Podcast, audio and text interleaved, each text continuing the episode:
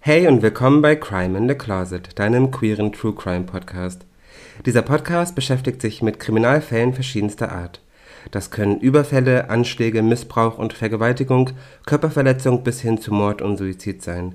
Deshalb gilt generell und für jede Folge eine Triggerwarnung. Solltest du Probleme mit diesen Inhalten haben, so bitten wir dich abzuschalten.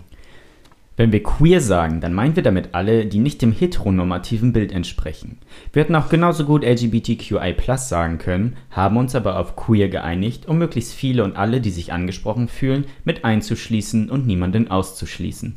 Soweit dazu und nun viel Spaß mit Crime in the Closet, deinem queeren True Crime Podcast. Auch Hidden dürfen zuhören. Wir sind wieder da. Ja, wir sind tatsächlich wieder da. Herzlich willkommen bei Crime in the Closet, euren queeren True Crime Podcast. Ähm, wir haben es geschafft und starten endlich in, äh, ja, quasi Staffel 2. Und wie gewohnt mache ich diesen Podcast nicht alleine und begrüße wie immer Tobi und, nee, hm. Nee, nur Tobi. Hallo Tobi. Hallo, Wie geht's René. dir? Ja, mir geht's, mir geht's gut. Ich freue mich auch, dass wir jetzt wieder endlich hier am Stissel sind. Mhm. Ähm, und freue mich jetzt auf, ja, in Anführungszeichen Staffel 2 mit ja. einigen Änderungen. Mhm. Genau. mit einigen Änderungen, ja. Diejenigen, die unseren äh, Podcast regelmäßig gehört haben bis hierhin, äh, werden gemerkt haben, dass da, wo jetzt gerade jemand fehlt ähm, in unserer Runde, die Mia nämlich. Äh, das kam auch in ein, zwei Folgen zuvor schon mal vor, aber da war es dann eher ein Zeitproblem und jetzt ist es etwas Dauerhaftes. Äh, lass uns kurz darüber sprechen, Tobias, und auch darüber, warum die letzte Folge bisher äh, im April erschienen ist genau, und jetzt Anfang Mai, April. Juni, Juli, August nichts kam. genau, Anfang April hatten wir die letzte Folge und danach gab es halt, da wir halt zu dritt waren, mal wieder so ein paar Zeit Findungsschwierigkeiten. Genau, das müssen wir das tatsächlich so für generell das ganze Jahr über ja. sagen. Wir hatten also das Zeit irgendwie Zeitmanagement war mhm. schwierig. So drei Personen, die berufstätig sind und so, das war einfach schwer, da immer Termine zu finden und da haben wir uns echt an abgekämpft mit. Genau, teilweise dann auch Berufe haben, wo sie keinen geregelten Arbeitsablauf äh, ja, genau. haben, genau. dass dann auch zwischendurch mal was dazwischen kam. Genau, und die liebe Miriam hat sich entschieden, dass sie nicht mehr bei dem Podcast äh, schweren Herzens natürlich äh, nicht mehr teil sein kann, möchte, wird, ähm, auch aufgrund dieser terminlichen Schwierigkeiten, das war unter anderem ein Grund, und möchte mich hier auf jeden Fall herzlich äh, für ihren Beitrag, den sie äh, bisher geleistet hat in diesem Podcast, herzlich bedanken. Ähm, ja. Als ob sie jetzt aus unserem Leben verschwunden ja, ja, ist. Das ist sie natürlich nicht. Aber äh, uns ist natürlich bewusst, äh, dass sie hier auf jeden Fall einen ganz, ganz großen Teil beigetragen hat. Und dieser Teil wird auch fehlen. Auf jeden ähm, Fall, ja. Also ein Drittel ist jetzt zwar weggebrochen, aber dafür gibt es jetzt doppeltes Crime in the Closet, weil ich weiß nicht, ob ich so ein bisschen zum Konzept vorgreife. Mach, mach mal, genau. ähm, genau. Wir haben uns überlegt, also erstmal natürlich auch von mir, danke an Miriam, ähm, dass du dabei warst. Du hast, hast diesen, diesen Podcast auf jeden Fall entscheidend mitgeprägt und äh, in jeder Folge, in der du dabei warst, auf jeden Fall äh, Teile beigetragen, dass diese Folge spannend wurden. Also das lässt sich, glaube ich, nicht abstreiten. Wer weiß, vielleicht tauchst du in Zukunft auch nochmal auf und wird, bist hier Gast und sie wer wird weiß. immer die Mutti von Crime in the Closet. Genau. und wir danken dir natürlich auch dafür, dass du so eine, eine große Variation in diesem Podcast gebracht hast ähm, der nun mal ein queerer Podcast ist und mit dir ne, war das nun mal noch viel queerer, als er jetzt ist. ähm, genau, wir haben uns nämlich nicht nur überlegt, haben, also gut, uns war irgendwann klar, Miriam ist nicht mehr dabei. Was machen wir jetzt? So, und dann haben wir uns überlegt, okay, ähm, versuchen wir das doch nicht als einen Schritt zurück zu sehen, sondern einen, nach, nach, äh, versuchen das zu sehen als einen Schritt nach vorne. Und so haben wir uns überlegt, was können wir machen, um diesen Podcast zu verbessern, um das Konzept zu verändern. Ähm, das dann zu nutzen, also aus dem, aus dem Wegbrechen von Miriam etwas Positives zu machen und zu sagen, okay, dann nutzen wir das und, und ändern das Konzept einfach mal. Und ähm, deshalb haben wir uns überlegt, dass wir das nicht mehr so machen, wie das in der Vergangenheit der Fall war, dass wir ähm, einfach in jeder Folge jemanden haben, der den anderen einen Fall vorstellt, sondern wir werden jetzt immer pro Folge ein Oberthema haben. Und zu diesem Oberthema werden wir uns gegenseitig, der Tobi und ich, äh, Fälle erzählen. Im Idealfall. Ja, ne? im Idealfall natürlich. Also dementsprechend ne, gibt es dann doppelte Crime of the Closet ähm, Power. Äh, die Packung wird dann halt ähm, vergrößert. Ja, das war so unsere Idee, um euch dann einfach so Mehrwert zu bieten, dass ihr dann in jeder Folge zwei Fälle bekommt, die ne, wie René schon sagte, irgendwie verknüpft sind durch, ein, durch eine Gemeinsamkeit, durch ein Oberthema und hoffen euch damit natürlich dann eure True Crime Fantasien dann dementsprechend befriedigen zu können und werden genau. auf jeden Fall qualitativ so weitermachen wie bisher. Auf jeden Fall. Mehr noch besser werden als zuvor. genau, das zum einen.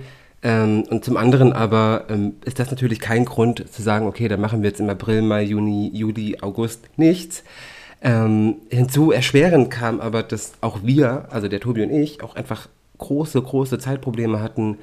Ähm, das zum einen und zum anderen aber auch, äh, dass viele private Dinge einfach, einfach da passiert sind. Also das fing bei mir, glaube ich, an. Ich glaube, ich war so mit der größte Faktor, warum das nicht so äh, fließend weiterlaufen konnte. Ähm, ich habe im April, Mai erst meinen Cousin beerdigen müssen und jetzt im Juni meine Mama. Und das, ähm, ja, hat mich ein bisschen rausgehauen aus allem. Deshalb hat das einfach nicht gepasst und nicht funktioniert. Ähm, die Zeit wäre dann eventuell da gewesen, aber ich habe das nicht gesehen, dass ich mich dann im Juni dahinsetze und äh, über Verbrechen spreche, während meine Mama gerade gegangen ist. So, das war einfach nicht drin. Genau, das war für mich in dem Fall dann als einziger äh, Crime in the Closet Partner in dem Fall noch äh, völlig okay. Ich habe auch gesagt, René, nimm dir die Zeit, ne? sag mir, wenn es weitergehen kann. Und das war jetzt der Zeitpunkt, wo René dann schon auf heißen Kohlen saß und sagte, wann geht's los, wann können wir wieder starten. Ja, ich habe auf jeden Fall Bock und bin motiviert. Dito. so, du hast ein Pre-Talk-Thema. Ja, ein Pre-Talk-Thema, ja. Das, wie ja. war das? Das Geplänkel? Das, genau, das irrelevante Geplänkel. genau. Folgendes nämlich. Ich habe vor einigen Tagen, vielleicht auch vor ein, zwei Wochen, ähm, einen Beitrag auf, äh, über Instagram verfasst. Ähm, okay, nein, ich muss, ich, muss, ich muss weiter ausholen. Anfang August war Pride in Hamburg. So. Und ich war da und ich hatte sehr viel Spaß und ich habe immer Spaß auf der Pride, weil ich das immer ganz toll finde. Und trotzdem habe ich jedes Mal, ist da so ein bitterer Beigeschmack bei. Und ich habe mal versucht, in Worte zu fassen, warum. Und das würde ich jetzt gerne einmal vorlesen und dann, Tobias, darfst du gerne sagen, was du davon hältst oder was du dazu denkst. Pressure. Du musst mitarbeiten hier. oh also, ich habe geschrieben, unsere Community als Schutzraum, der eigentlich keiner ist. Auf den Prides und CSDs dieser Welt wird Vielfalt und Akzeptanz gefeiert und gefordert. Von einer Community, zu der ich auch gehöre, die sich selbst so schwer damit tut, Vielfalt und Offenheit aktiv zu leben. Ich bin Teil einer Community, die Toleranz fordert und sie selbst nicht ausreichend lebt. Ich bin Teil einer Community, zu der Diversität ebenso gehört wie No Fats, No Femmes, No Asians. Teil einer Community, in der das T von LGBTQI für Trans steht, Transmenschen aber härter ausgegrenzt werden als jede andere Gruppe. Sie sind keine richtigen Frauen, keine richtigen Männer. Mm, ich bin Teil einer Community, in der es für viele ein Statussymbol ist, so heteronormativ wie möglich zu sein und zu leben. Straight Acting ist ein großes Thema. Absurd. Die besten Chancen hast du, wenn du dem sozialen Konzept von Männlichkeit so weitgehend wie möglich folgst. Auch ein großes Thema, vor allem unter schwulen Männern und Jungs, ist die wahnsinnige Oberflächlichkeit. Sei nicht zu groß, nicht zu klein, nicht zu dünn und besonders nicht zu dick. Hab ein hübsches Gesicht und wenn schon nicht das, dann wenigstens viele Muskeln oder sei gut ausgestattet. Der Druck, den wir uns intern machen, ist wirklich enorm und damit einhergehende psychische Probleme nicht selten. Die Steine, die von außen kommen, sind groß, keine Frage. Die, die wir uns selbst in den Weg legen, aber auch nicht klein. Wir sollen unbedingt vor die Tür und auf die Straßen, um für unsere Rechte einzustehen, für unsere Freiheit kämpfen. Da gibt es nichts zu diskutieren. Aber nach Freiheit und Vielfalt schreien und sie selbst nicht leben, finde ich nicht richtig. Ja, lasst uns auf die Straßen gehen, aber lasst uns gleichzeitig auch an uns selbst arbeiten. Übrigens finde ich Zeitschriften, Blogs, Werbung, Influencer und Co., die genau diese Rollenbilder, Klischees und Ausgrenzungsmuster vorleben und reproduzieren, weil es sich besser verkauft, kontraproduktiv.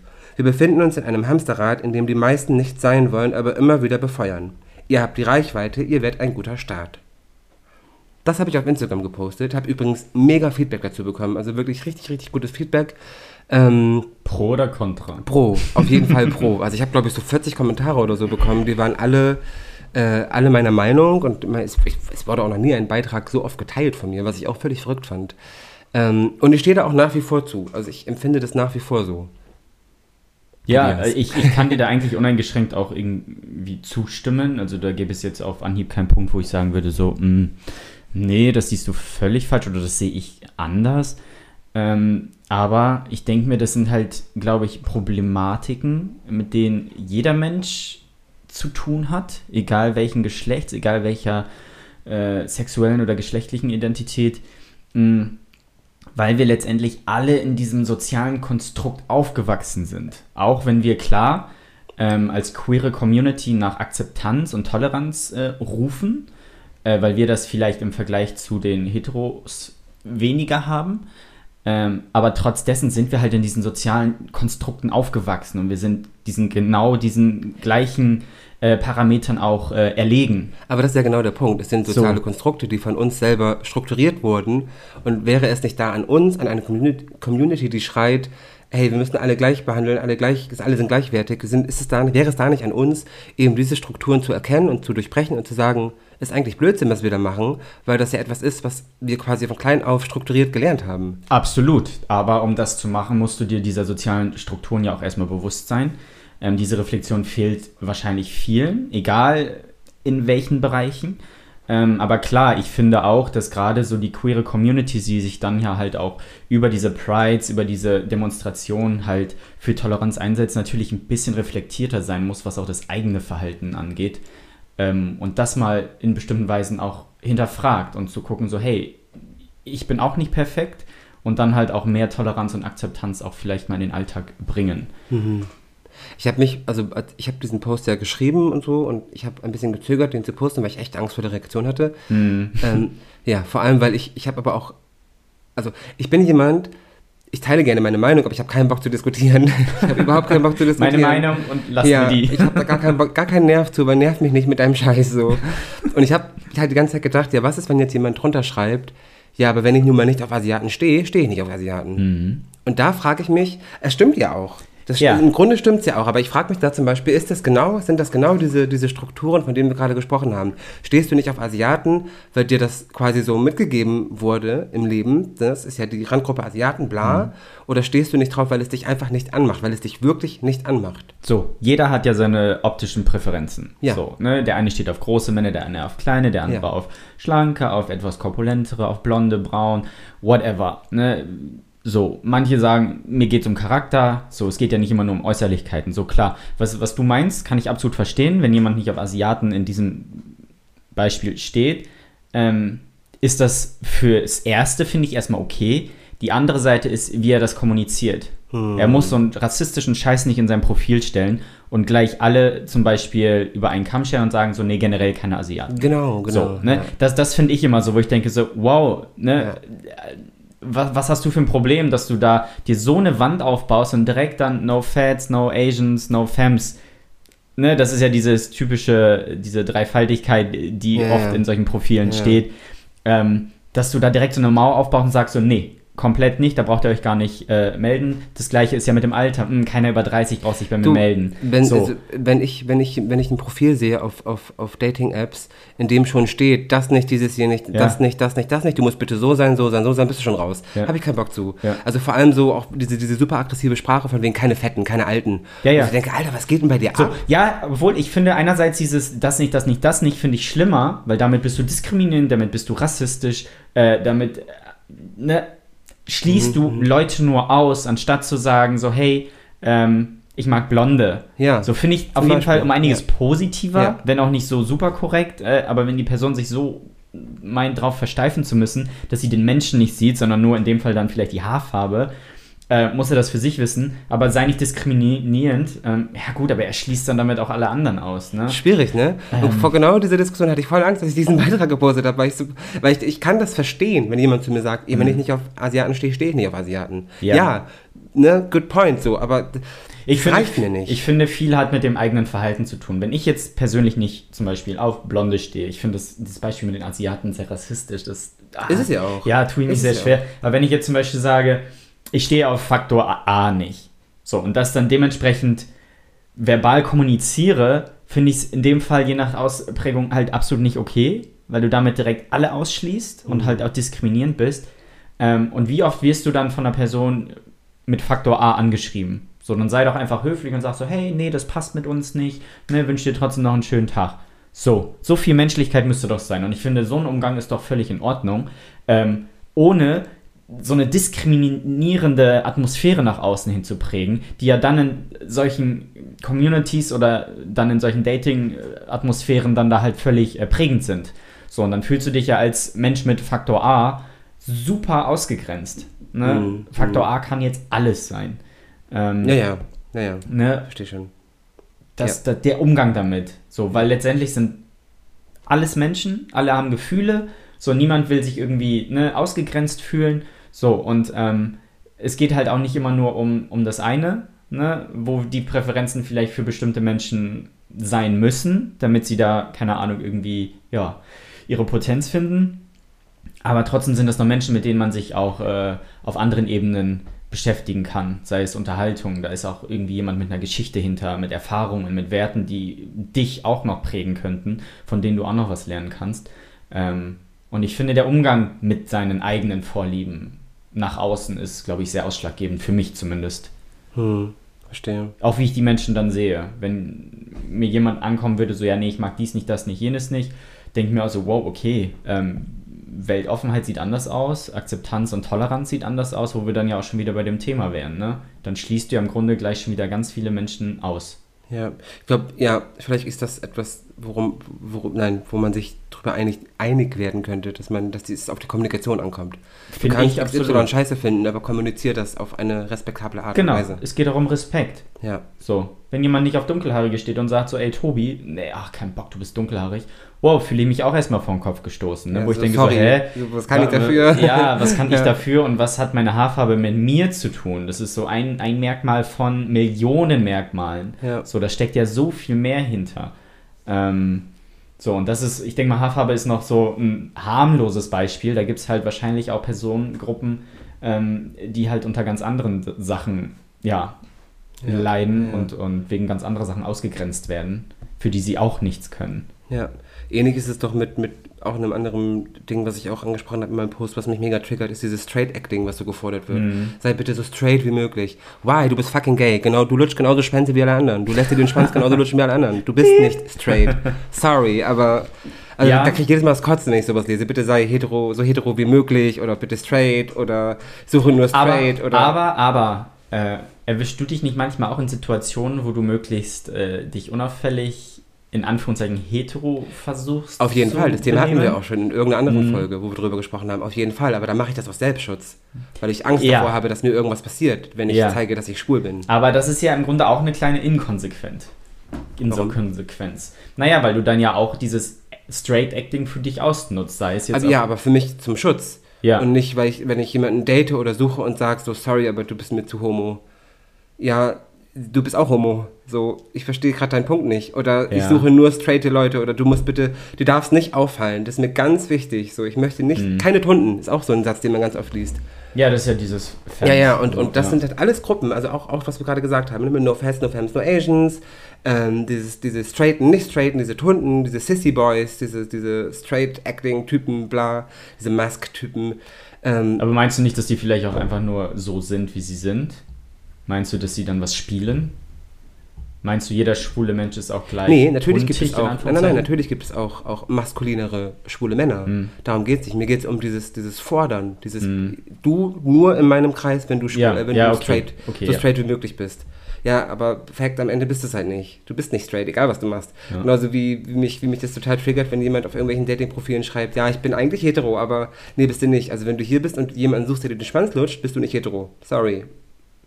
Ja gut, das ist auch wieder eine Wissenschaft für sich. Ne? ja, das ist meine Meinung. Ja, nee, ich weiß, was du meinst, aber dieses, ja, nee, jetzt, jetzt verstehe ich aber, was du meinst, dass ähm, jemand anderen irgendwas aufzwingen will.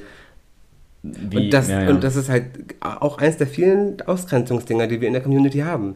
Jeder ist so für sich. So die Sissy Boys mm. sind mhm. für sich, diese Straight-Typen mm. sind für sich, äh, Asians sind oft für sich, Dicke sind oft für sich, Latinas oder Latinos mm. sind oft für mhm. sich, Dunkelhäutige sind oft für sich es findet dieses, dieses, Gemeinschaftsding findet halt nicht statt, weil sich jeder gegeneinander ausgrenzt. Ja, gemeinschaftlich hat man halt die Ausgrenzung, ne? Also. Aber wir sind eine Community. Ja, ja. ja ich weiß, was du meinst. Ich glaube Fun Fact, Leute, Community heißt Gemeinschaft auf Deutsch. Klar, ich sag mal, so bestimmte ähm, heteronormative soziale äh, Konstrukte müssen da halt auch angesprochen werden, müssen durchbrochen werden. Und ähm, ich glaube, ansonsten kannst du halt auch keine wahre irgendwie Toleranz und Akzeptanz irgendwie ja, äh, erfahren, wenn du nicht versuchst, sie selber zu leben. Weil ich, auch ich kann mich nicht von äh, diesen ganzen Problematiken irgendwie absprechen. Auch ich erwische mich manchmal so, hm, nee, ist nicht mein Typ, weil und, ey, das und das. Pro, geht mir genauso. Ähm, Auf jeden Fall. Einerseits ist das, glaube ich, evolutionär auch ähm, normal. Ne? Alleine fürs Überleben war es damals zumindest wichtig, natürlich. Aber heutzutage, finde ich, ist der Umgang, was das angeht, auch viel, viel wichtiger einfach. Ja, nee, also das ist vielleicht auch mal einmal ganz wichtig, ähm, dass das, was ich gesagt habe oder was wir hier sagen, hat keine Allgemeingültigkeit. Das sind unsere Meinungen. Ne? Und da darf natürlich jeder eine Meinung haben. So. Und wir sind natürlich genauso wenig frei von Fehlern oder so. Also ich erwische mich ja selber auch dabei, wie ich diese Ausgrenzungsmuster immer wieder hm. in mir habe. So, ja, aber ich, ich finde wichtig ist dann die Reflexion, so hey, genau, Moment, das genau. war nicht richtig, das ist diskriminierend, das ist äh, rassistisch ähm, und was es da noch alles gibt, ne? Altersdiskriminierung, ähm, dass man das immer wieder hinterfragt und überlegt, so, hey, ist das jetzt so cool von mir? Ähm, möchte ich das andersrum genauso erfahren, widerfahren? Ähm, wie muss sich die Person fühlen? Ähm, so, das heißt nicht, dass jemand jetzt hier auf Faktor A, X, Y stehen muss und äh, das super feiern muss, aber der respektvolle Umgang generell ist einfach, ähm, sollte inkludierend sein einfach, ja, dass man genau, die Leute genau. mit einbezieht und nicht ausgrenzt.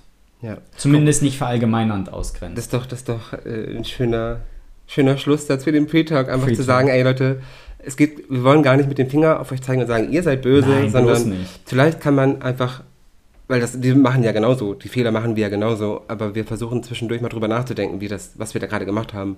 Und vielleicht kann man das ja mitnehmen. Einfach mal drüber nachdenken, was man da gerade denkt, macht, tut, was auch immer. Oder was man so in seinen Profilen stehen hat. Genau.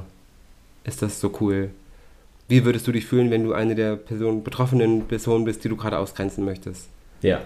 Das ist vielleicht gut. Versuch dich da hinein zu versetzen. Punkt. Siehst du die Schmetterlinge und den Regenbogen? Mhm, mhm. und Schneewittchen. Ah, da, da, da, Schneewittchen tanzt. Ich habe mit dem Finger gezeigt, das kann natürlich keiner sehen. Ich Idiot. Podcast üben wir da mal. Ja. Oh Mann. Bist du ready? Ich wäre ready. Du bist ready. Die Rechtssysteme dieser Welt waren bis in die späten 60er Jahre bekanntermaßen ziemlich homophob. Das sind sie ja in weiten Teilen bis heute. In nicht wenigen Ländern sind homosexuelle Handlungen nach wie vor verboten und stehen unter Strafe, und in nicht wenigen Ländern droht bis heute sogar der Tod. In den USA, in dem Land, in dem wir uns jetzt befinden, droht und drohte nicht der Tod. Das Rechtssystem war aber auch hier in den 40ern, 50ern und 60er Jahre äh, ein ziemlich homophobes. Zwar gelten die 60er Jahre gemeinhin in den USA als Zeit des Aufbruchs in einen neuen Zeitgeist, allerdings galt dies nicht für Homosexuelle. Wir wurden auch in den späten 60er Jahren noch auf Grundlage des Sodomiegesetzes in vielen Bundesstaaten verfolgt und wir waren ständig und überall von massiver Benachteiligung im Alltag betroffen. Homosexualität galt lange als Krankheit. Sie wurde unter anderem auch als neurotische Störung betrachtet, der ein hormonelles Ungleichgewicht zugrunde liegt zu den Behandlungsmethoden zählten unter anderem die Schocktherapie oder auch die Lobotomie, also das Durchtrennen von Nervenfasern im Hirn. Das tat man, indem man einen dünnen Metallstab durch ein Loch im Schädel oder durch die Augenhöhle ins Gehirn eingeführt und dort hin und her schob. Ist dem ein oder anderen vielleicht auch bekannt aus Film und Fernsehen, wird oft und gerne in Filmen und Serien als Foltermethode benutzt oder als besonders grausame Art und Weise, jemanden zu töten, entspricht aber tatsächlich der Realität. Abgesehen davon waren Einweisungen in die Psychiatrie oder Einlieferung ins Gefängnis ganz normal.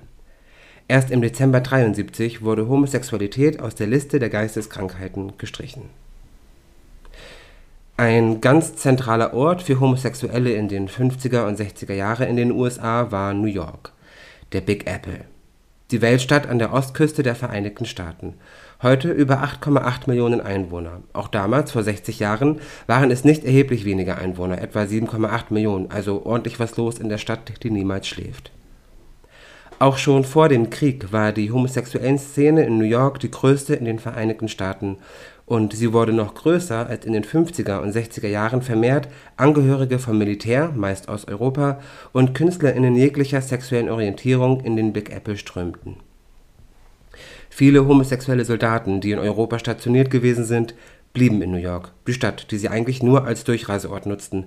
Aber da, wo viele ihresgleichen sind, da bleibt man natürlich lieber. Es ist eigentlich ein bisschen ähnlich wie heute, wo viele Queers aus kleineren, ländlicheren Gegenden in Großstädte ziehen, weil hier andere ihresgleichen sind. Ein Leben, wie sie es leben möchten, möglich ist.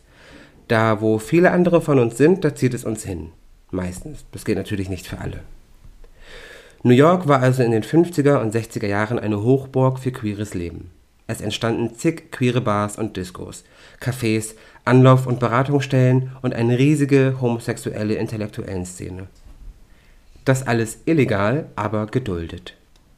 Natürlich gibt es ein Aber, denn diese Bars und Clubs, von denen im Grunde jeder wusste, wer da so hingeht, bekamen keine Ausschankerlaubnis für Alkohol. Was wiederum eine lukrative Möglichkeit für die Mafia gewesen ist, es diesen Bars trotzdem zu ermöglichen, Alkohol auszuschenken, wenn die finanziellen Abgaben denn stimmten. Oder aber sie diese Bars selbst betrieben, als Privatclub oder Privatbar, für die man dann keine Lizenz brauchte.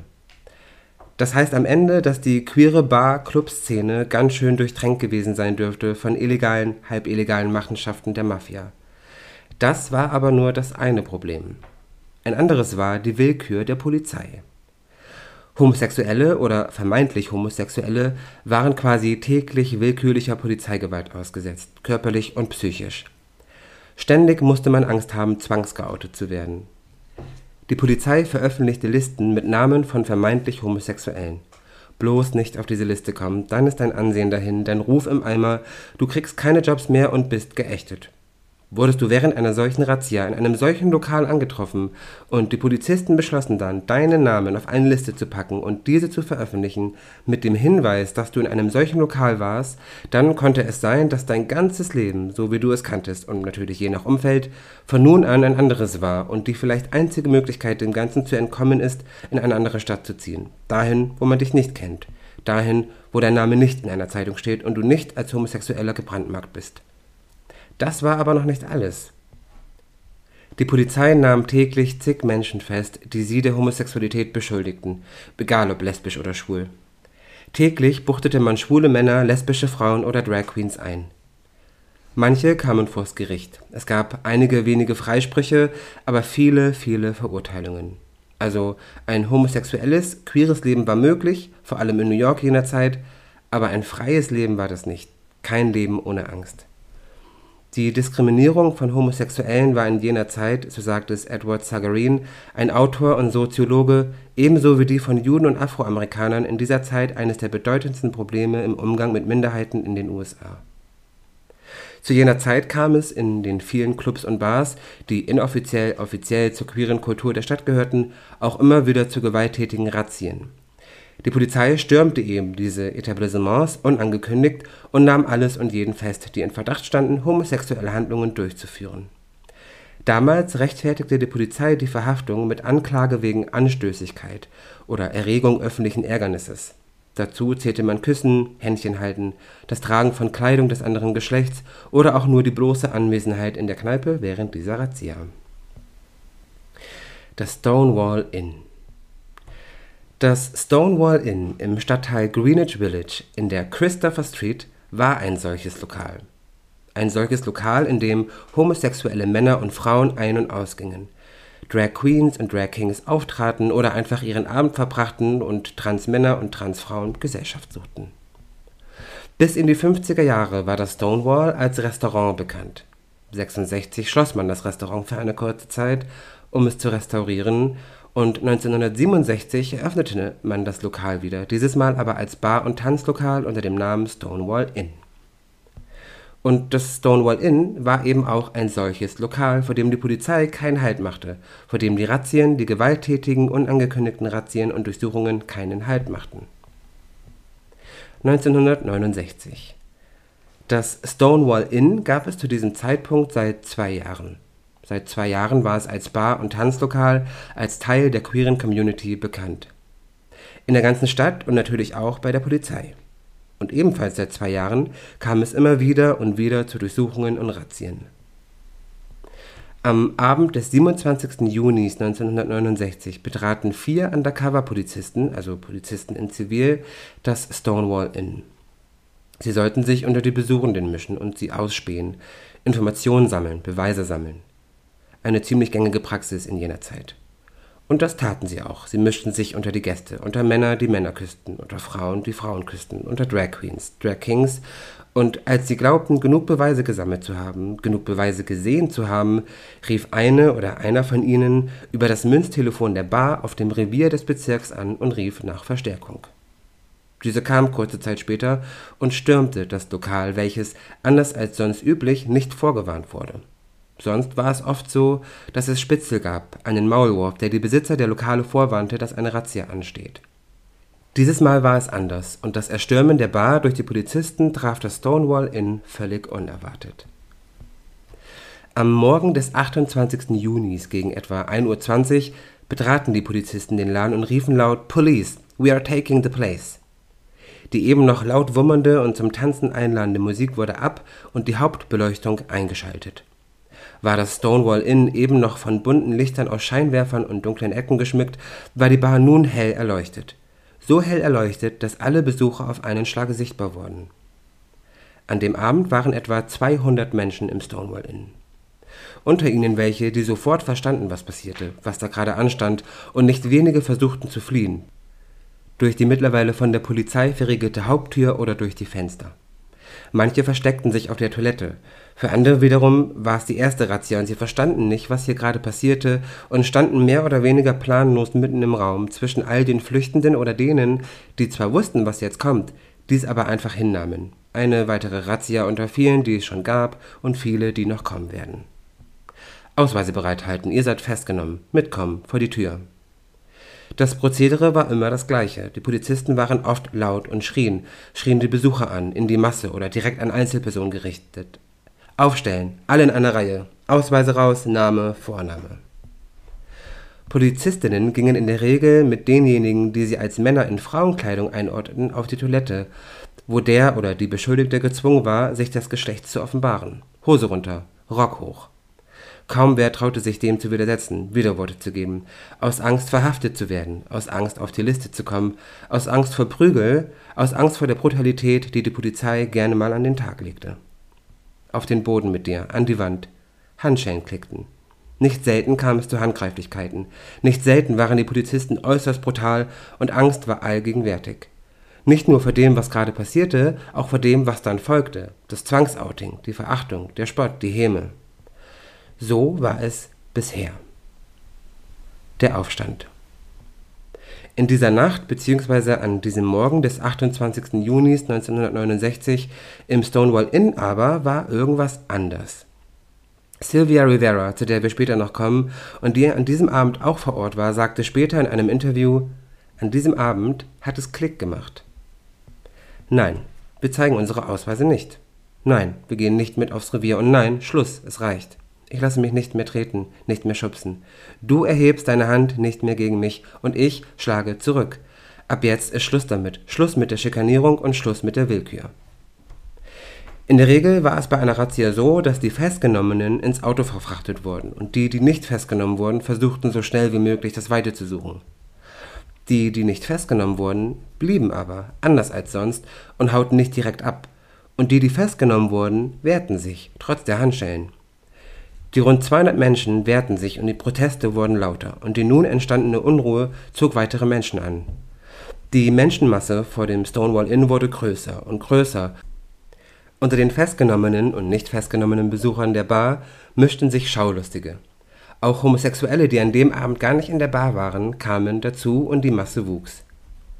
Irgendwann rief jemand Gay Power. Irgendwann rief jemand We shall overcome. Wir werden es überwinden, schaffen. Wir schaffen das. We shall overcome. We shall overcome. Gay Power. Aus einer Person wurde eine Masse, die diese Worte rief. Immer wieder We shall overcome. We shall overcome. Und dazwischen immer wieder Gay Power. Gay Power. Eine Drag Queen, die gerade in ein Polizeiauto gedrängt werden sollte, schlug den Polizisten mit ihrer Handtasche. Eine Handvoll schwuler Männer brüllte gegen eine Handvoll ebenfalls brüllender Polizisten an. Transfrauen und Transmänner weigerten sich mit auf die Toilette zu kommen, um wie sonst dem Befehl Hose runter oder Rock hoch nachzukommen. Genug der Demütigung. Eine andere Frau, die gerade in Handschellen vor der Bar zum Polizeiauto gebracht werden sollte, wehrte sich ganze zehn Minuten lang gegen die Polizisten und schrie in die Menge, warum unternehmt ihr nicht etwas? Wehrt euch! Man weiß bis heute nicht ganz sicher, wer diese Frau war. Vermutet wird aber Stormy de Laverie und auch zu ihr kommen wir später noch. Die Polizisten taten nun schwer daran, die Menge zurückzuhalten. Sie gingen so weit, die Leute mit Schlagstöcken niederzuschlagen, was die Menge aber eigentlich nur noch mehr anstachelte. Einige der schon in den Wagen sitzenden Festgenommenen entkamen und mischten sich in die Menge. Mülltonnen und Müll, Flaschen, Steine und Ziegel wurden durch die Gegend geschleudert und zerschmetterten die Fenster. Polizeiautos wurden umgeworfen, es brannte, auch im Stonewall Inn. Und immer wieder We shall overcome, Gay Power, we shall overcome. Am Ende der Straße, in denen der Aufstand im vollen Gange war, gab es ein Frauengefängnis, in dem Frauen anfingen, angestachelt durch das, was sie am Ende der Straße hörten, Gay Rights, Gay Rights, Gay Rights zu rufen und Sachen anzuzünden und sie aus dem Fenster der Zelle auf die Straße zu werfen. Gay Rights, Gay Rights hallte es vom Ende der Straße und mischte sich unter dem Gesang der Protestierenden. We shall overcome, Gay Rights, we shall overcome, Gay Power. Die Lage eskalierte und die CRC (Crowd and Riot Control) wurde gerufen. Sie versuchten, die Straßen zu räumen und die Menge an Demonstranten zu verdrängen, aufzuhalten, sie möglichst zu zerstreuen, was ihnen allerdings nur mäßig gut gelang. Eigentlich machte man sich sogar über sie lustig, posierte vor ihnen, poste, nutzte die Straße als Catwalk und stolzierte vor den Polizisten und der CRC die Straße auf und ab. Andere der Widerständler wiederum wurden durch die Straßen und Blocks New Yorks gejagt. Fangt sie! Die meisten aber waren viel zu schnell und kaum einer wurde eingefangen. We shall overcome. Gay Power. Erst gegen etwa 4 Uhr morgens nahm der Protestgesang allmählich ab. Der Crowd and Riot Control gelang es Stück für Stück, die Menge zu zerstreuen, so dass die Straßen gegen etwa 5, 6 Uhr morgens vorerst halbwegs geräumt waren. Viele Beteiligte hielten sich immer noch in der Gegend auf, ein paar gingen nach Hause. Nur 13 wurden festgenommen. Das Stonewall Inn war fast völlig zerstört. Viele Verletzte kamen ins Krankenhaus, Demonstranten und Polizisten. Diesen Abend hatten die Polizisten sich wahrscheinlich anders vorgestellt. Die Zeitungen berichteten schon am Samstagmorgen über das, was wenige Stunden zuvor erst passiert war. Viele Schaulustige, die in den Zeitungen lasen, was passierte, kamen zum Stonewall Inn. An den Wänden schrieben die Leute Drag Power, Gay Power, They invaded our rights oder Support Gay Power. Es überrascht wohl wenig, dass die Unruhen, die Riots in der Christopher Street Samstagnacht weitergingen. Viele derjenigen, die in der Nacht zuvor schon da waren, kehrten zurück. Hinzu gesellten sich die, die in der Zeitung davon gelesen hatten. All die Dinge, die vorher nur hinter verschlossener Türe stattfanden, wie das Küssen zweier Männer, das Küssen zweier Frauen, wurde nun aus Protest demonstrativ auf offener Straße gemacht. Am Samstag kamen so viele Leute, dass die ganze Christopher Street voll gewesen ist bis schließlich auch die Polizei wiederkam und sich im Grunde das wiederholte, was in der Nacht zuvor passierte. Auch in den Tagen danach kam es immer wieder zu vereinzelten Vorfällen. Ja, so viel erstmal dazu. Ähm, ich würde gerne noch ein paar Sachen ergänzen, ein paar Sachen äh, erwähnen, die mir ganz wichtig sind. Aber erstmal vielleicht zu den, zu den Nachwirkungen. Ähm, der Stonewall-Aufstand oder die Stonewall Riots, wie es, äh, auch gerne genannt wird, war im Grunde der Grundstein für viele Schwulen- und Lesben-Demos und äh, Aufstände. Also der, das Stonewall, der Aufstand im Stonewall oder vor dem Stonewall ist im Grunde der Grundstein für die vielen CSDs und Prides dieser Welt. Ähm, CSD, Christopher Street Day, deshalb heißt der CSD, weil Christopher Street und so weiter. Gern geschehen. Ja, ich denke mal auch so generell so für die moderne ähm, queere Bewegung, ne? Ja. Ich finde, dass zum Beispiel diese, diese Stonewall Riots ist etwas, you should know, so, weißt ja, du, das schon. solltest du schon irgendwie wissen. Also gerade wenn du den CSD äh, zelebrierst und dort demonstrierst, äh, solltest du schon irgendwie um die Ursprünge wissen und auch warum und wieso gerade auch, und da kommen wir ja auch gleich noch zu, um welche Personen es sich da handelt, wem man ja. da Dank verpflichtet ist, weil. Genau, das ist das, das, ist das Nächste, was ich sagen möchte. Genau, ja. weil der Stand, auf dem wir heute sind, was unsere Rechte angeht ähm, und diese Akzeptanz, ähm, haben wir ja nicht von ungefähr. Ich sag mal, diese Ursprünge haben halt gerade in der modernen Zeit, haben sie an diesen Tagen, an dieser, in dieser Straße genau. bei den Stonewall Riots. Gerade, gerade ist gut, dass du, das, dass, du das, äh, dass du die Überleitung schon machst, weil gerade was das Aufarbeiten unserer eigenen Geschichte betrifft, finde ich, und hier wieder nur meine Meinung, haben wir, wir, wir als Community extrem viel falsch gemacht. Und wir haben Erinnerungskultur aus meiner Sicht sehr falsch gelebt und aufgearbeitet. Es waren nämlich nicht Schwule, die diesen Aufstand Nein. in Gang gesetzt haben. Auch wenn wir, wir homosexuellen Männer, die vielleicht größte Gruppe unter den Queers sind und auch die sind, die in der Öffentlichkeit am meisten stattfinden, können wir uns nicht auf die Fahne schreiben, dass wir damit angefangen haben. Oder äh, weißt du, dass, dass wir angefangen haben, für unsere Rechte zu kämpfen an diesem Abend, weil dem war nicht so. Ähm, wir haben dann mitgemacht, ja, und wir sind dann mit auf die Straße und wir haben mitgekämpft. Im Gang, in Gang gesetzt haben das aber ganz, ganz andere. Ähm, zumindest ist das, ist das so meine Wahrnehmung und ich glaube auch, das lässt sich historisch eher belegen, als zu sagen, schwule Männer sind ja, auf die Straße auf gegangen. Fall. Es waren nämlich Drag Queens, Drag Kings, Transmänner, Transfrauen, vor allem POCs, vor allem POCs und Latinas oder Latinos, die diese Bewegung in Gang gesetzt haben, vor allem an diesem Abend. Ähm, und leider haben wir in unserer eigenen Geschichte eben jene Gruppen viel zu oft nicht zu schätzen gewusst und sie diskriminiert und ausgegrenzt ohne Ende. Also nur mal, nur mal ein Beispiel, ähm, obwohl es eben Transmänner, Transfrauen waren, die diese Bewegung so massiv mitgeprägt haben und so sehr in Gang gesetzt haben, waren es Transpersonen, die wir ähm, aus Organisationen ausgeschlossen haben, aus vielen queeren Organisationen ausgeschlossen haben, weil wir uns damals erhofft haben, durch ihren Ausschluss bessere Chancen auf Antidis Antidiskriminierungsgesetze zu bekommen. What the fuck, Leute? Geht nicht. So, und, und die eigentlichen Helden dieses Aufstandes sind eben die, die ich eben schon genannt habe. Und es waren vor allem auch, auch obdachlose Jugendliche, Latinas, schwarze Drag Queens, schwule Sexarbeiter, Butches und ihre Liebhaberinnen, schwule Transmänner, Transfrauen. Das sind alles Randgruppen, die wir heute gerne vergessen und die absolut unterrepräsentiert sind, obwohl sie ein so wichtiger Teil unserer Community sind. Punkt. Punkt. Ja, das wollte ich unbedingt erwähnt haben, weil mich das so nervt. Ja, man merkt schon, so ist ihre kleine Rant. Das triggert mich so sehr, wirklich. Ja. Vor allem so auf, auf, auf, auf Prides und CSDs. Das ist, glaube ich, ich würde, ich behaupte jetzt einfach mal, das ist 80% der Leuten gar nicht bewusst. Nee, auf jeden Fall nicht. Also kann ich, würde ich auch so einschätzen. Mm, und ich möchte an dieser Stelle, und das habe ich mir extra aufgeschrieben, noch über die eine oder andere wichtige Figur in Bezug auf äh, das Stonewall sprechen. Da wäre zum einen Sylvia, die habe ich ja schon mal, schon mal angesprochen. Sylvia Rivera kam am 2.7.51 in New York als Kind von puerto-ricanischen Eltern zur Welt, ähm, wurde aber ebenso als Kind schon zur Vollweise. Ähm, Sylvia ist, und das erwähne ich an dieser Stelle auch nur, weil es wichtig ist, um ihre Geschichte zu verstehen, als biologischer Mann zur Welt gekommen. Zeigte als Kind aber schon, dass sie sich mit diesem Geschlecht nicht identifiziert und wurde deshalb von der eigenen Oma, die sie großzog, ähm, weil die Eltern ja nicht mehr lebten, verstoßen, was wiederum dazu führte, dass Sylvia mit zehn schon obdachlos wurde. Ähm, sie fing auch dann schon mit Sexarbeit an, um sich irgendwie über Wasser zu halten und fand dann halt damals in der Drag-Szene in New York. Ähm, also die Drag Queens und Drag Kings, Kings wurden quasi ihre Familie. Genauso ähm, wie das viele andere Queers, die der Sexarbeit nachgegangen sind, nachgegangen sind, ja auch der Fall war. Ne? Die haben ja. in der queeren Community ihre Familie gefunden. Und so war das auch mit Sylvia. Und sie und die anderen Mitglieder ihrer selbstgewählten Familie wurden als, als Queers eben immer wieder Opfer von Polizei und Staatsgewalt. Ähm, Sylvia selbst war immer wieder Gast im Stonewall Inn. Man könnte fast sagen, dass das Stonewall Inn zumindest nach meinem Empfinden, sowas wie das Wohnzimmer der damaligen Szene gewesen ist und vielleicht auch für viele sowas wie ein Zuhause. Und das war es eben auch für Sylvia und ähm, die war eben auch am Abend des Aufstands im ähm, Stonewall Inn. Und Berichten zufolge war sie auch eine der allerersten, die sich gegen die Polizisten gestellt hat. Zusammen mit Marsha P. Johnson, zu der wir noch kommen, gründete Sylvia später die Organisation STAR, äh, Street Transvestite Action Revolutionaries, die sich zur Aufgabe gemacht hat, obdachlose Drag Queens und Transpersonen zu unterstützen.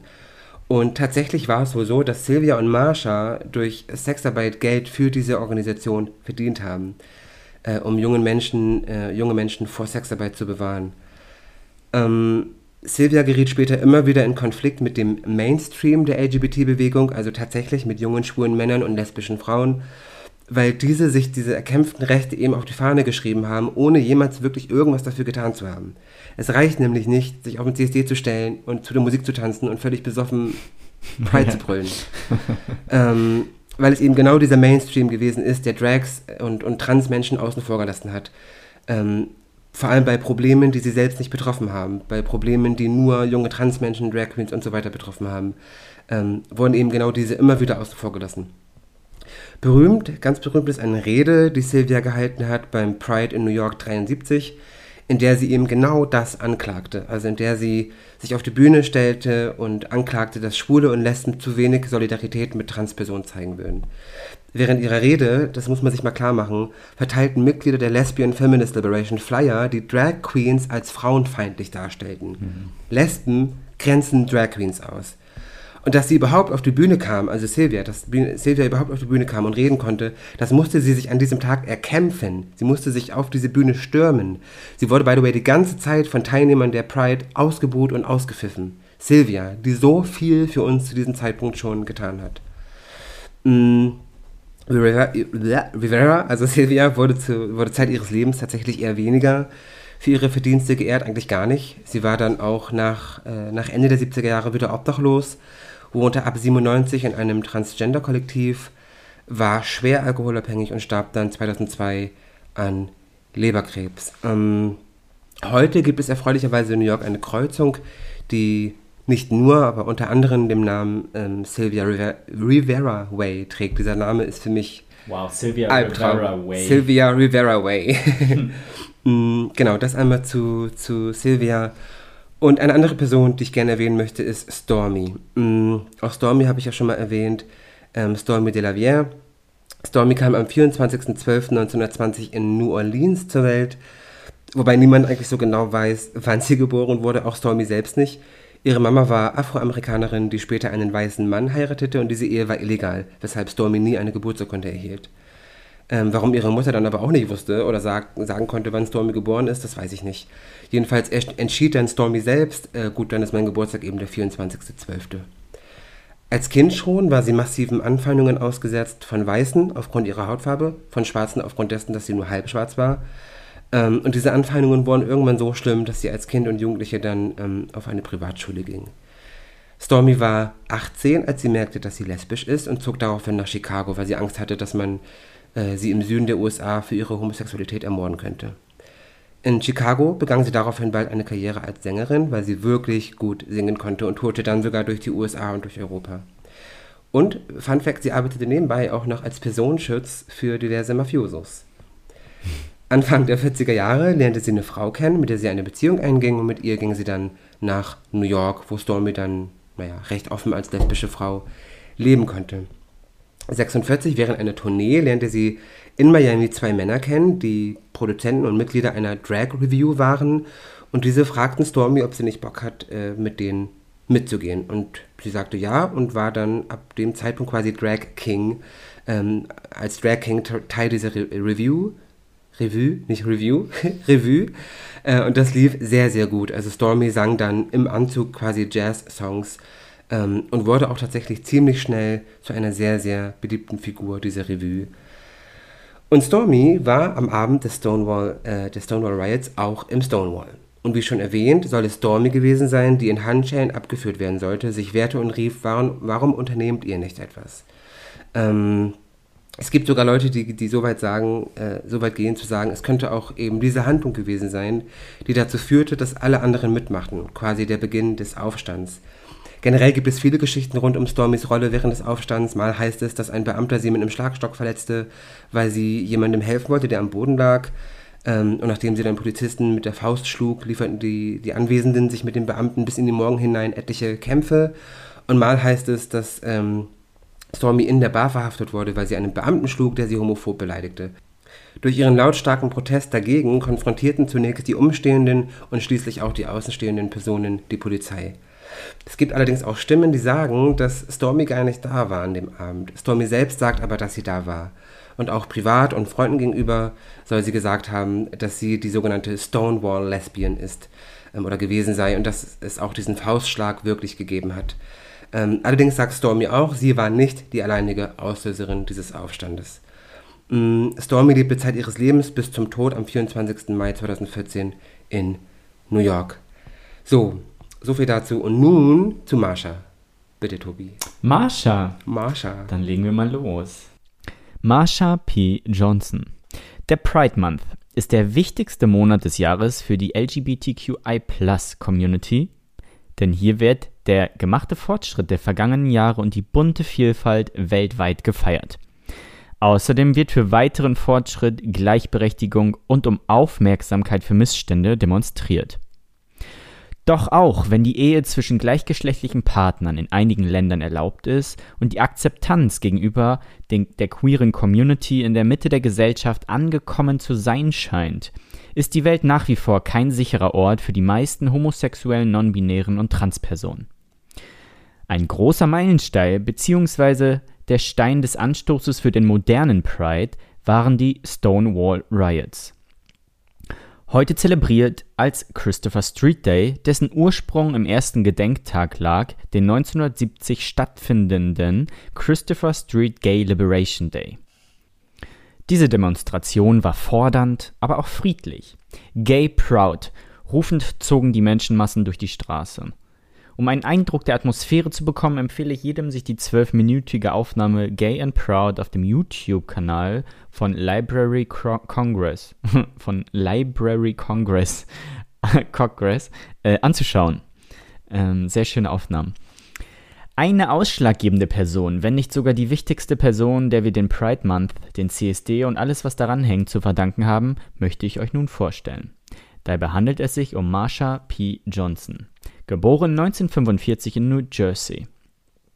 Sie war eine amerikanische Transfrau, Drag Queen, Sexarbeiterin und Aktivistin der LGBT-Bewegung. Kleine Randnotiz, ich tue mir persönlich etwas schwer mit dem Begriff Drag Queen, nur weil Johnson Kleidung trug, die damals nur biologischen Frauen vorbehalten waren. Sie selbst benutzte weibliche Pronomen und bezeichnete sich selbst als Transvestit, homosexuell und Drag Queen. Heute würden wir wahrscheinlich den Begriff Transfrau verwenden, der damals jedoch nur noch nicht benutzt wurde. So viel dazu, aber nun von Anfang an. Johnson kam am 25. August 1945 als Malcolm Michael Jr. zur Welt. Sie wuchs als fünftes von sieben Kindern in einer ärmlichen Arbeiterfamilie auf. Schon in jungen Jahren trug sie sehr gerne Frauenkleider, aufgrund von Diskriminierung hat sie damit aber wieder aufgehört. Sie musste leider auch sehr früh Erfahrungen mit sexueller Gewalt machen. Laut eigener Aussage wurde sie als Kind von einem 13-jährigen Jungen sexuell missbraucht. Mit 17 Jahren schloss sie die Highschool ab und zog mit nur 15 Dollar in der Tasche nach New York.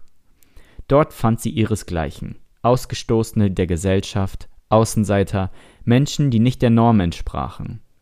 Zu Zeiten des Kalten Krieges, der Rassentrennung und Homofeindlichkeit war New York ein Treffpunkt für eben diese Menschen. Das hieß aber nicht, dass Johnson es leicht hatte. Denn zu dieser Zeit stand das Tanzen eines gleichgeschlechtlichen Paares unter Strafe. Homosexuellen in Bars Alkohol auszuschenken stand unter Strafe.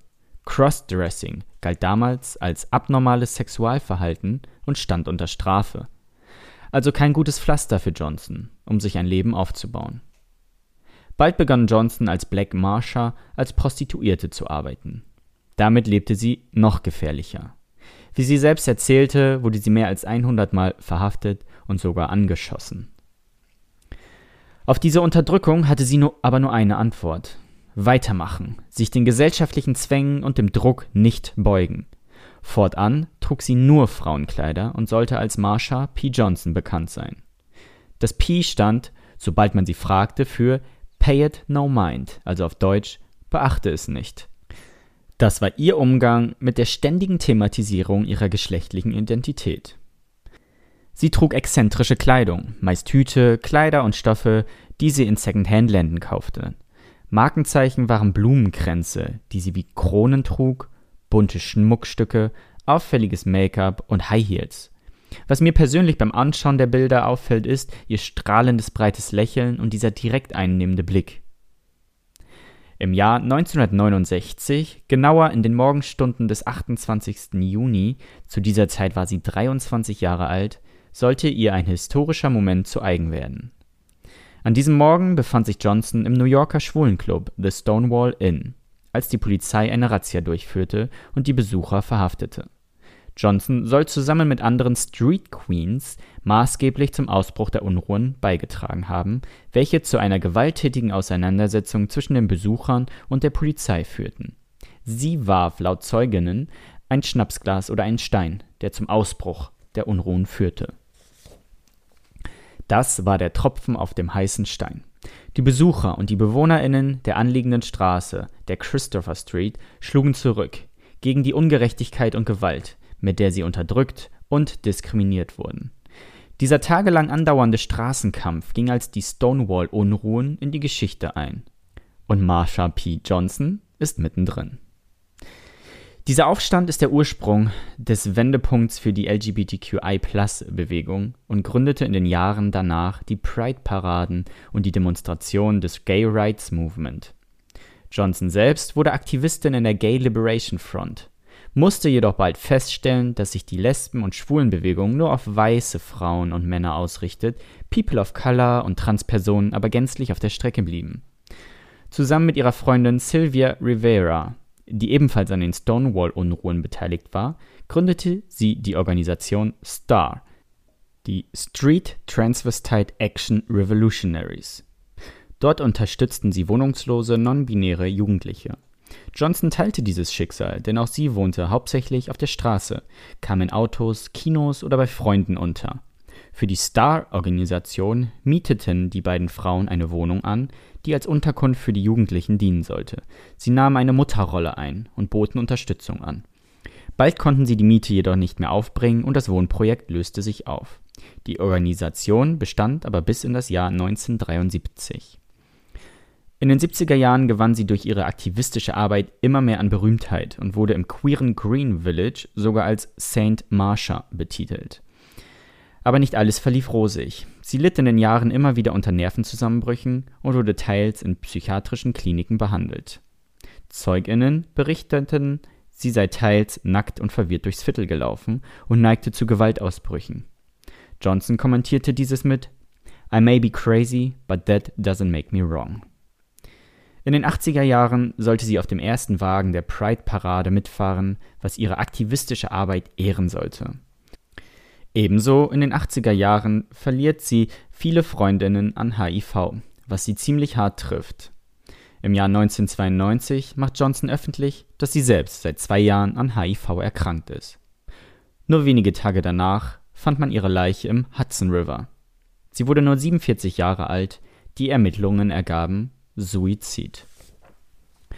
Trotz der psychischen Verfassung stufte keiner ihrer Freundinnen Johnson als suizidgefährdet ein. Zu einer Platzwunde am Hinterkopf wollte die Polizei keine Stellung beziehen. Im Jahr 2002, also zehn Jahre später, wurden die Ermittlungen wieder aufgenommen, jedoch ohne Ergebnis. Die Todesursache wurde nun zu ungeklärt geändert. Susan Stryker, Professorin für Gender Studies, äußerte sich in der New York Times wie folgt. Marsha P. Johnson könnte als die am stärksten marginalisierte aller Menschen wahrgenommen werden, schwarz, queer, gender nonkonform arm. Man könnte erwarten, dass eine Person in einer solchen Position zerbrechlich, geschunden und niedergeschlagen ist.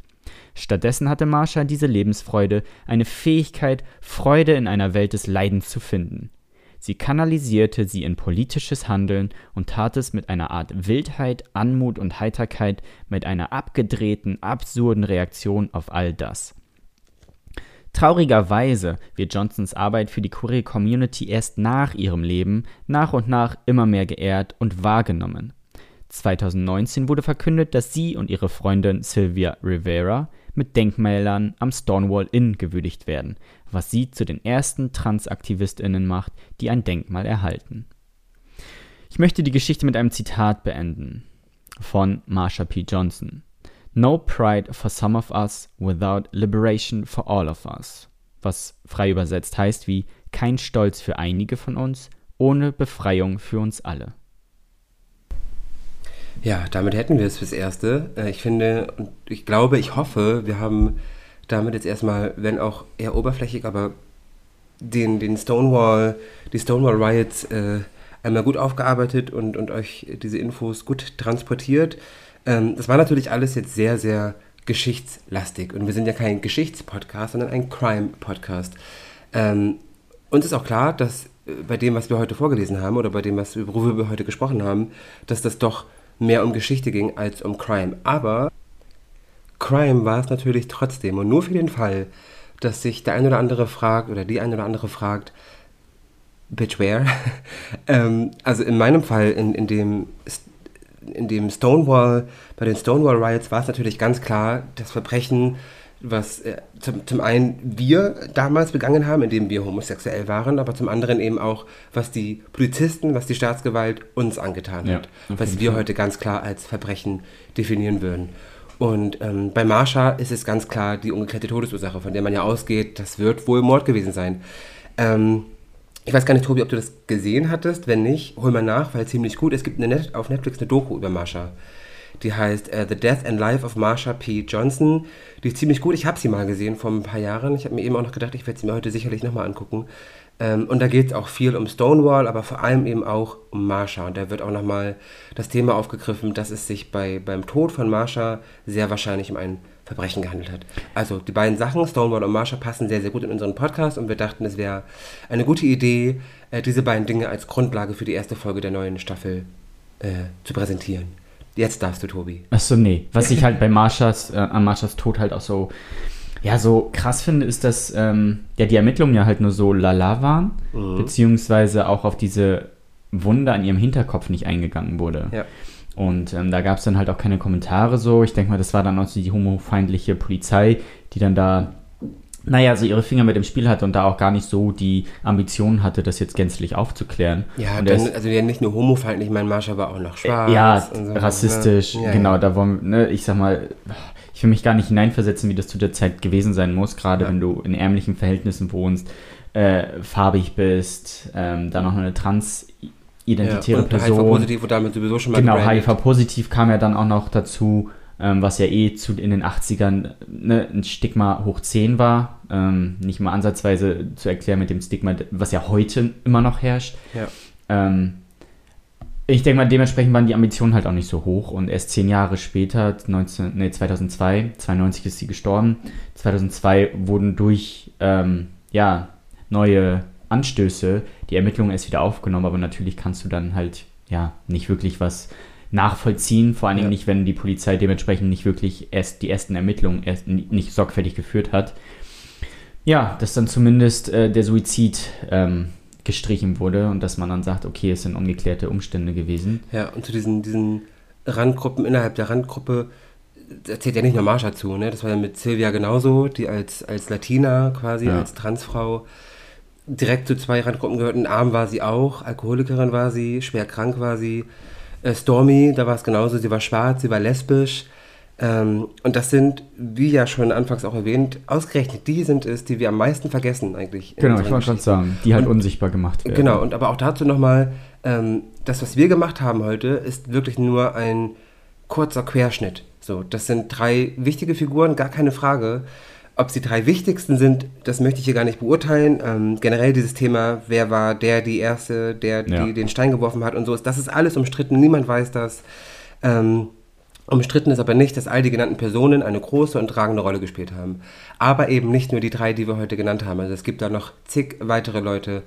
Ähm, und da können wir euch an dieser Stelle nur ans Herz legen, macht euch schlau nutzt das vielleicht, das, was wir heute hier gemacht haben, nutzt das vielleicht als Grundlage, als Basis und, und wandert von da aus quasi weiter und äh, macht euch schlau, weil es geht, gibt deutlich mehr Personen, die äh, da involviert waren und denen wir äh, ja, zu Dank verpflichtet sind. Schaut euch Dokus an, YouTube-Videos, damit ihr auch einen Eindruck und visuellen Eindruck bekommt, ähm, weil der auch ganz schön prägen kann. Genau. Und wie gesagt, guckt euch die, die Marsha-Doku auf Netflix an. Die ist nämlich ganz gut gemacht. Oh, eine Sache, die ich mir noch aufgeschrieben habe, ähm, einfach nur für euch als, als Fakten, ähm, weil wir immer vom Pride Month Juni sprechen. Jetzt wisst ihr warum. weil eben im Stonewall ähm, äh, im Juni diese, dieser Aufstand äh, war und deshalb ist, gibt es diesen Pride Month, der eben im Juni stattfindet.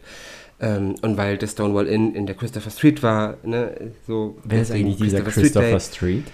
Ah ja, genau. Und aber auch ein, ein, ein, noch eine, eine Randnotiz. Ähm, Christopher Street Day heißt es tatsächlich, soweit ich weiß, nur in Deutschland. Es heißt sonst überall hm, Pride. Pride.